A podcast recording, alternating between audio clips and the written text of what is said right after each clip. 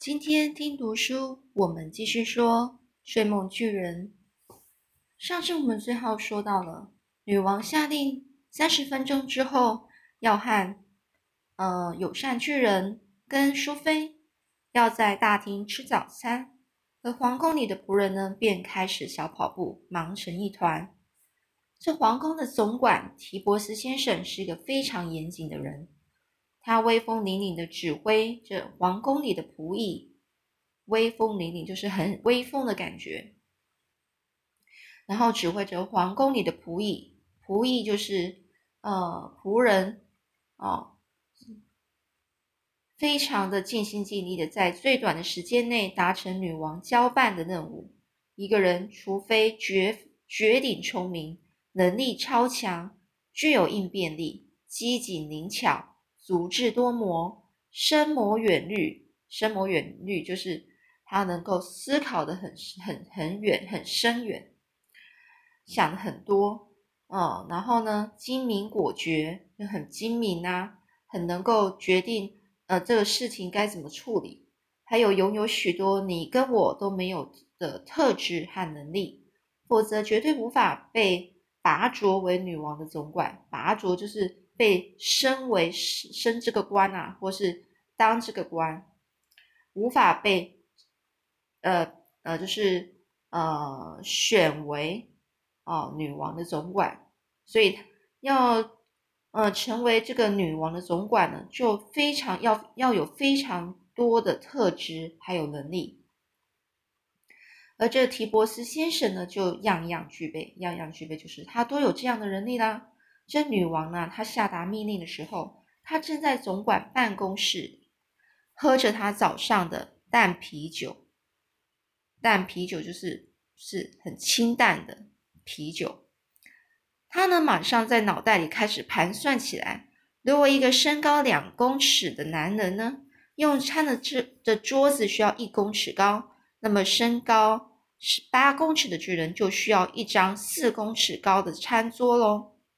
如果一个两公尺高的男人需要坐六十公分高的椅子，那么八公尺高的就需要一张两公尺四十公分高的椅子。这提博斯先生心里想：每样东西都必须乘以四倍呀。这早餐的两个蛋必须增加到八个，四片培根呢必须增加到十六片，三片吐司。必须增加到十二片。计算完食物的分量后，便马上传传给皇家主厨帕布里昂先生。那提博斯先生呢，他轻巧的滑进大厅。这个为什么要特别是说滑进大厅呢？因为总管通常不用走的，而是用轻巧的滑行。身后高跟着一群仆人，这些仆人呢，都穿着呃，就是。呃，那种短裤是呃可以到膝盖的那种短裤，每个人都露出浑圆又漂亮的小腿，还有脚踝。除非你也能够有这么漂亮的脚踝，否则无法成为皇家仆人，因为这是主管在应征仆人时第一个留意的地方。这提波斯先生轻声地说。把那台大那台大钢琴推到大厅正中央，所有的仆人呐都不会高声说话。这四位仆人一起去移动钢琴了。而提博斯先生轻声的又说啦：“现在去把大衣柜搬到钢琴上面。”三位三位仆人合力就将一个非常精美的气本戴尔桃花心木的衣柜呢搬到钢琴上面。这提伯斯先生轻声就说：“这是客人的椅子，这样离地就有两公尺四十公分高。现在我得来为这位绅士准备一张桌子，好让他能够舒服的吃早餐。先去搬四架很高的老爷钟，皇宫里到处都有老爷钟，每座钟都要四公尺高。这十六位仆人啊，分头到皇宫的各个房间。”去找老爷钟，那些钟很笨重，必须四个人才能够合力的抬起一座钟。把那四座钟，这个提波斯又是又轻声的说：“把那四座钟以相隔两公尺四十公分的距离给我排成矩形，矩形就是长方形啊。”哦，那仆人呢就照办了。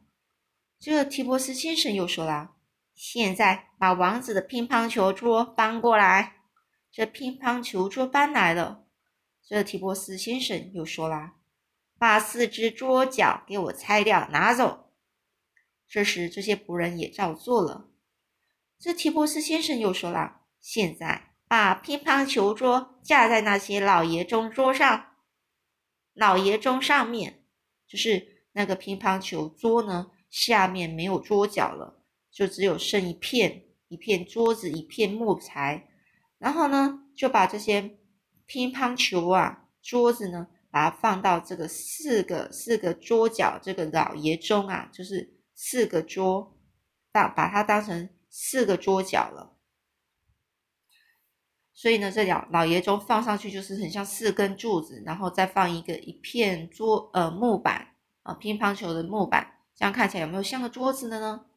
所以呢，提博斯先生呢向后退一步检查这组新家具，嗯，看起来一点都不古典，不过应该可以了。他又吩咐人呐，拿到锦缎的，就是漂亮的桌巾呐，铺在乒乓球桌上。这张桌子看起来终于变得高贵典雅了。这时候，提伯斯先生看起来却有一点犹豫不决。所有的仆人都惊讶地看着他。总管从来不会犹豫不决啊，尤其是在面对不可能的任务时，不管什么工作，他们都必须果决又坚定。这提伯斯先生又开始喃喃自语的，就是自言自语啦。这个刀、叉子和汤匙，我们的餐具在他手里应该都指向小图钉吧？然而，但是啊，这提伯斯先生并没有犹豫太久，他就开始说啦：“去告诉园丁，我现在就需要全新的钉子、钉耙，还有圆锹。刀子就用挂在早餐室墙上的那把剑。”不过得先将那把剑清洗干净，因为那把剑之前被用来砍国王查理一世的脑袋，刀刃上可能还有一点泥过的血渍呢。这个很好笑，这个部分就是那个把那把剑呢，是放在早上是墙上的这把剑，当初呢是被用来砍国王查理一世的脑袋的，但是有点夸张啊！哦，怎么可能刀刃上到现在还有血渍呢？所以呢，这是有点用的夸张法。那所有的工作完成后，这提伯斯先生呢站在大厅中央，用他专业的总管总管的眼光呢审视整个场地。他有没有忘记什么呢？当然有。该用什么来当做那位高大绅士的咖啡杯呢？于是呢，这个提伯斯先生他又轻声的说啦：“快去厨房。”把那最大的水罐给我拿来。这仆人呐，拿来一加人容量的精美大瓷罐，放在大巨人的餐桌上，摆在园艺钉耙、圆锹和那把剑的旁边。必须为巨巨人准备的东西可真多啊！接着呢，提伯斯又吩咐仆役搬来一张精美的小桌子和两把椅子。安排在巨人的桌餐桌旁，这是为女王和淑妃预备的。事实上，巨人的餐桌和椅子远远高过小桌子，虽然不妥，却也是没有办法的事啊。这一切准备就绪后，穿着克什米尔羊毛衫和长裙、盛装打扮的女王，牵着苏菲的手走走进大厅。苏菲身上穿着曾经属于某位公主的蓝色洋装，看起来是漂亮极了。女王还亲自为她从自己的化妆台挑选了一枚美丽的蓝宝石胸针，别在苏菲的左胸前。友善的巨人呢，跟在他们身后。不不不过，这个巨人啊，可是费了一番大功夫才进了门。他趴在地上，手脚并用的爬着。两位仆役在他身后推着，两位在前面拉着，好不容易终于钻进来了。他脱下身上的黑斗篷，放下手中的喇叭，现在身上只穿着平常简单的衣服。他走过大厅时，必须弯腰弓背，才不会撞到天花板。但是他没有注意到那盏巨大的水晶吊灯，结果一头撞上。突然之间呢，玻璃碎片纷纷掉落在可怜的友善大巨人身上。他大叫说：“哎呀，我的老天爷呀，这是什么东西？”这女王的神情看起来有点生气，说：“那是路易十五世时代的吊灯啊。”苏菲就说：“他从来没有进到屋子里面啊。”提波斯先生皱着眉头，指挥四位仆人将玻璃碎片打扫干净，然后傲慢的轻轻挥手，又示意着，就是示意，就是呃，告诉巨人呢，坐在那张由大钢琴和衣柜组合成的椅子上。这友善大巨人又大叫：“啊，这是一张绝美、绝妙、美丽又特别的椅子啊！”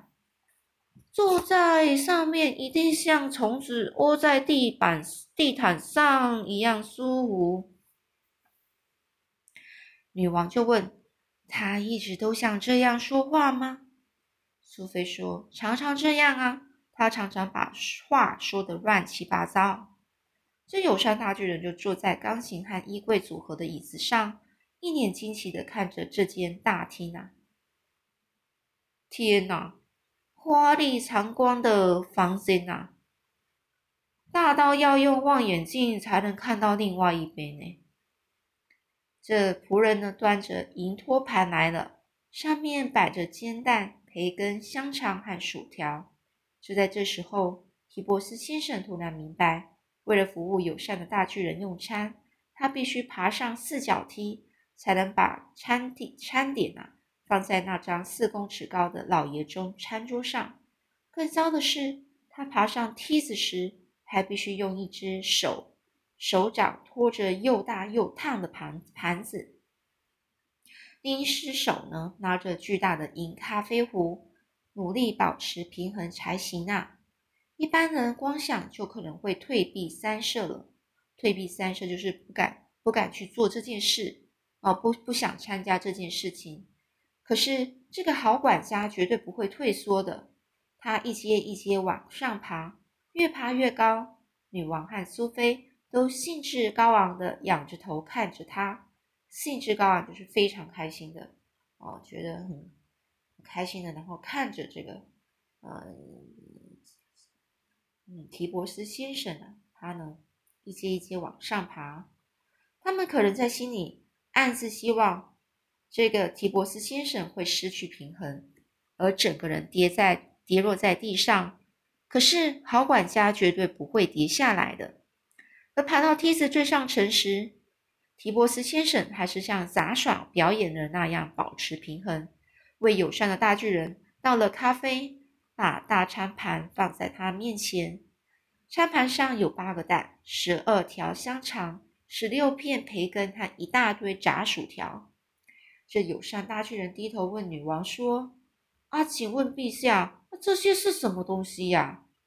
苏菲她解释说：“她这辈子啊，除了臭瓜以外，从来没有吃过别的东西，那种东西非常恶心。”这女王就说：“不过那种食物很显然没有阻碍她的成长啊。”这友善的大巨人拿起圆枪，一把铲子。